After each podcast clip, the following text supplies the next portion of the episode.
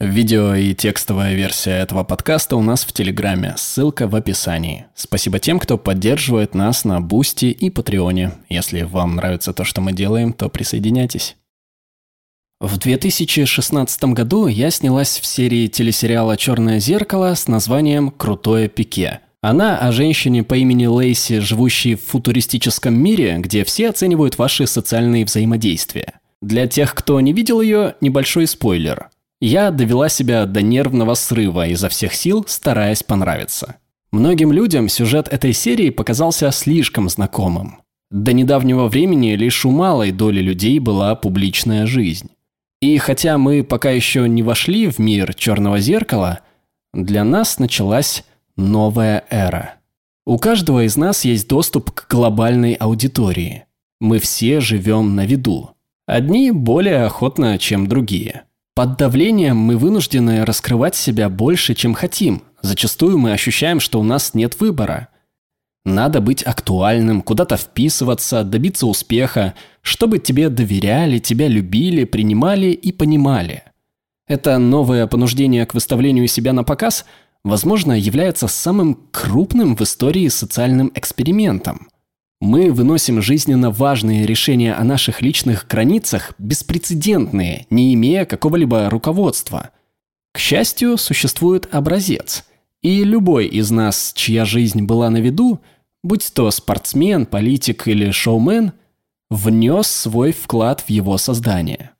Мой отец уже с пяти лет стал публичным человеком, будучи актером, актером-ребенком, а позже режиссером.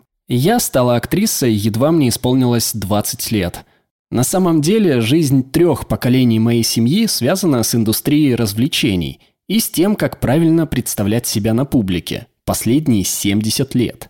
Шерил, моя мама, никогда не хотела выставлять себя на показ. Она просто влюбилась в мужчину. Мама познакомилась с Роном, моим отцом, когда им было по 16 лет. На тот момент она уже летала одна на самолете, стала членом мальчишеского стрелкового клуба, уже ввязалась в массу кулачных боев и помогала своему одинокому отцу растить ее младших сестер. Так что моя мама была страстной, занятой молодой особой, которая в старших классах игнорировала знаки внимания известного парня. Это было в начале 70-х, и моего папу знали как Оппи в шоу Энди Гриффита, а вскоре он стал сниматься в новом шоу «Счастливые дни». Многое из этого для моей мамы ничего не значило. Единственное, что она смотрела по телевизору, был сериал «Звездный путь». Это правда. После того, как они наконец объединились, а он три раза делал ей предложение, и у них появились дети, Моя мама превратилась в полноценную женщину-воительницу, готовую всех защищать. Но это не требовалось до тех пор, пока мне в дошкольном возрасте не дали киносценарий, использовав меня, чтобы он попал к моему отцу. И моя мама поняла, что его известность простирается на всю семью, и она должна будет приготовить нас к тому, в чем у нее совсем не было опыта. Наше взросление проходило на глазах у всех – и это повлекло за собой некоторые крайности в приемах воспитания. Первое. С нами не нянчились, как обычно. В детстве при виде змей я приходила в ужас. Поэтому мама подарила мне домашнюю змею.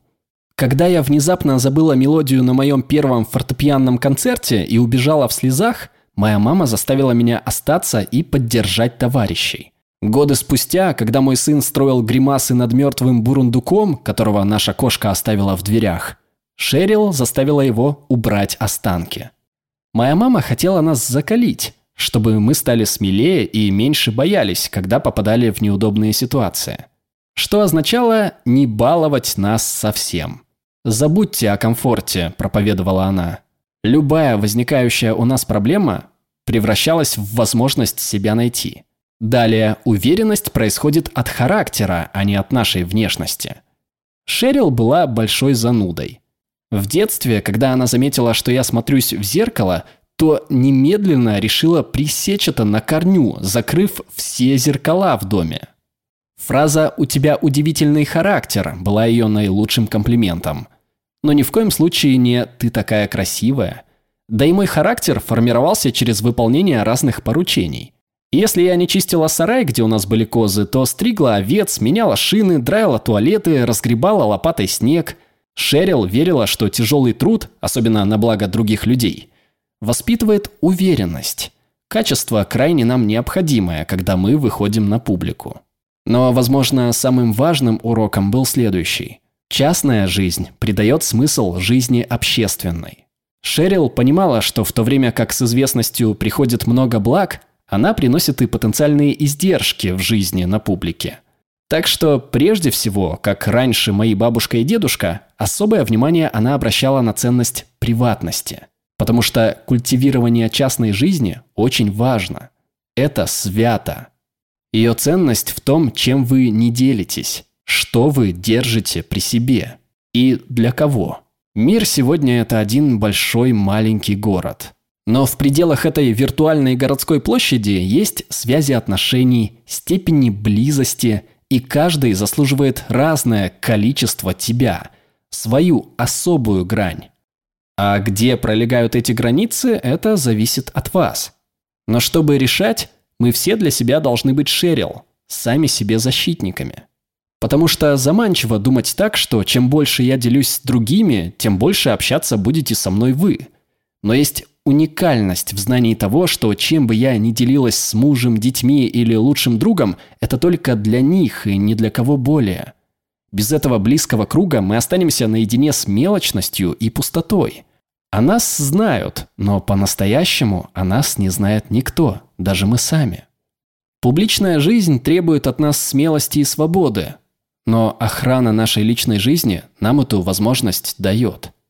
И когда мой 15-летний сын начал вести канал на Ютубе, а моя 10-летняя дочь попросила разрешения присоединиться к ТикТок, я задала себе вопрос. А как бы поступила Шерил? Как бы я не хотела защитить детей, я знаю, что подталкивать их к отказу не решение вопроса. Не хочу видеть моих детей в цифровой драке до тех пор, пока они не поймут себя.